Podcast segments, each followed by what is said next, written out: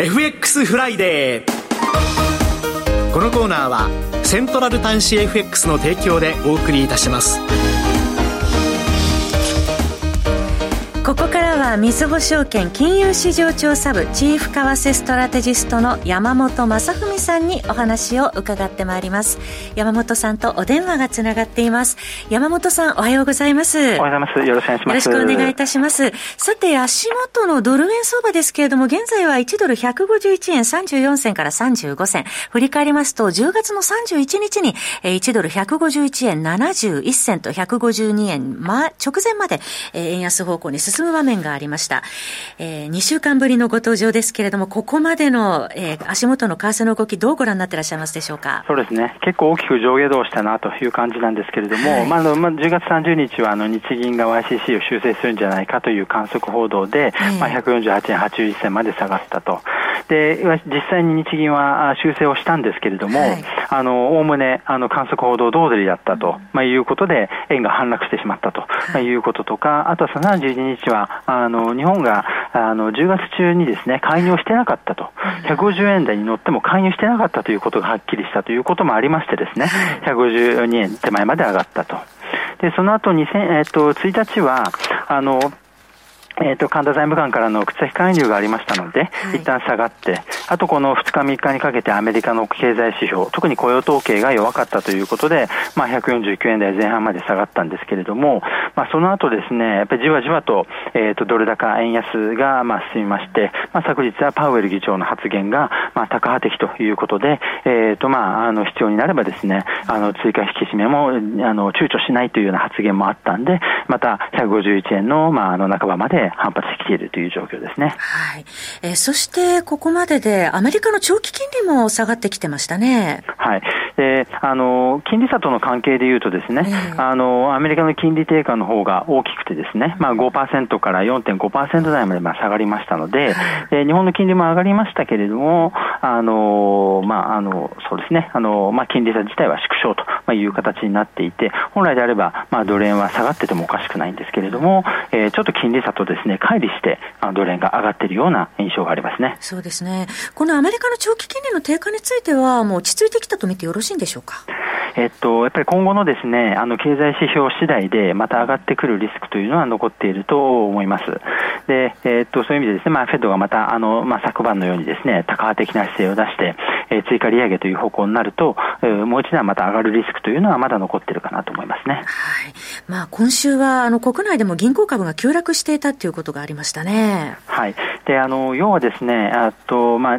この YCC の11月、えー、会合で、あ、10月会合での修正後なんですけれども、上田総裁からですね、あの、まあ、年内のその物価見通し達成のですね、あの、目処が、まあ、立つかちょっとはっきりしないっていうようなですね、いうような発言とか、まあ、やっぱりその先行きのマイナス金利解除早期化に関しては、かなり慎重姿勢を示したということで、ちょっとあの、マイナス金利解除期待で、えー、銀行株や円を買ってたような人たちの巻き戻しが起きて、で、銀行株下落と、まあ、円安とですね、まあ、同時に起きたという面もあったかなというふうに思います。はい、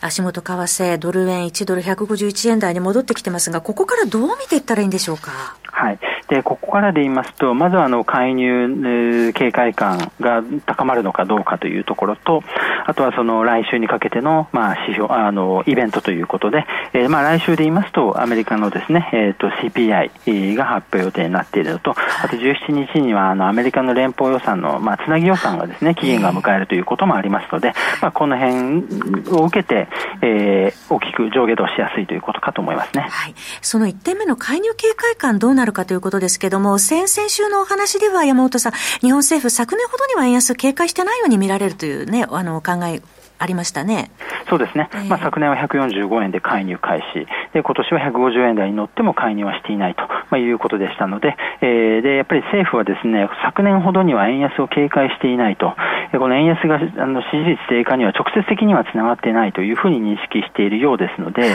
おそらく152円を超えたからとか、155円についたから、えー、それでまあ自動的に介入が始まるというよりはですね、この、まあ、世論調査などでですね、この円安で、まあ、あの支持率が下がるということがはっきりしてくると、警戒感を強めるということになるんじゃないかと思います。そこがポイントですね。はい、えー、それではこの先1週間のドル円の予想レンジをお聞かせいただけますでしょうか？はい、ドル円149円ちょうどから152円ちょうどで見ています。はい。えー、そして先ほどお話のあったアメリカの CPI、PPI が注目されやすいということですね。はい。えっ、ー、と、特にアメリカの CPI なんですけれども、えっ、ー、と、総合はですね、ちょっとここ数ヶ月、あの、再加速していたのが、はい、今月は、あ今回は3.3%へ鈍化すると。そうするとこれ6月に3.0%っていうかなり低い水準まで下がっていたので、はい、そこに近づくような弱い数字になってくると。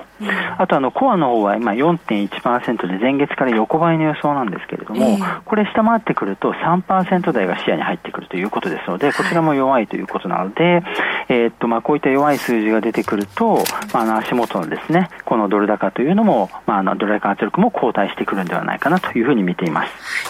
えー、それからユーロ円ですけれども、今週は史上最高値2008年の、えー、水準まで来てますけれども、これどう見たらよろしいでしょうか？そうですね。こちらの方はですね、あの、なかなか、あの、金利差との連動性では説明できないという感じになっています。はい、えっ、と、これどれもまあちょっと近いんですけれども、えっ、ー、と、金利は下がっている、金利差は縮小しているんですけれども、はい、まあ、ユーロ円はまあ2008年8月以来の高水準と、まあ、いうことになっていまして、やっぱりこの、まあ、金利差の水準に関係なくですね、えーとまあ、円売り、まあ、特にこのやっぱり先ほどのですねマイナス金利解除早期化期待の後退という形での円売りというのがちょっと足元強まっている可能性はあるかなというふうに思います、はい、今161円39銭から47銭ですけどどのあたり見てらっしゃいますか？はい。えっとまあええっとまあ、ユーロ円ですね、はい、はい、えっとまあ、ユーロ円ですね、やっぱりこの、まあ、ドル円と連動してですね、まあ、ちょっとあの、まあ、一段と上昇していくリスクというのは高いかなというふうに思っています。